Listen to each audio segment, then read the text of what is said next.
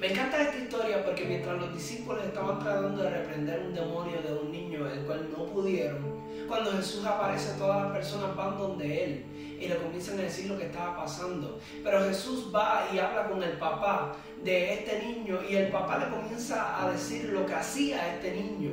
Entonces en un momento dado el papá le dice, mira, es que el demonio que tiene mi hijo ha tratado de meterlo al fuego, ha tratado de meterlo al agua, tratando de matarlo. Pero entonces el papá le dice, si tú puedes sacar este demonio, si tú puedes echarlo fuera, si tú puedes hacer algo, ten misericordia de nosotros.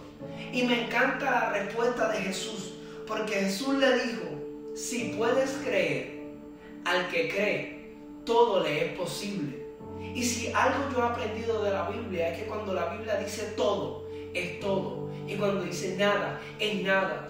Entonces si Jesús te dice al que cree, todo le es posible, comienza a creer, comienza a caminar en fe. No le comiences a decir a Jesús, Jesús, si puedes hacer algo.